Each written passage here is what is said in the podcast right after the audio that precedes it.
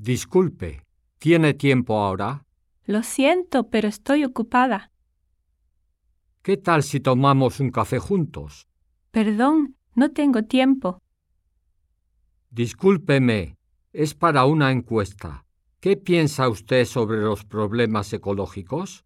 Disculpe, pero tengo prisa. Lo siento. Hasta luego. Hasta luego. Saluda a tu hermana de mi parte. Bueno, continuamos la próxima vez. Por fin se acabó la clase del profesor Pérez. Te extraño mucho. Llámame. Yo también te extraño.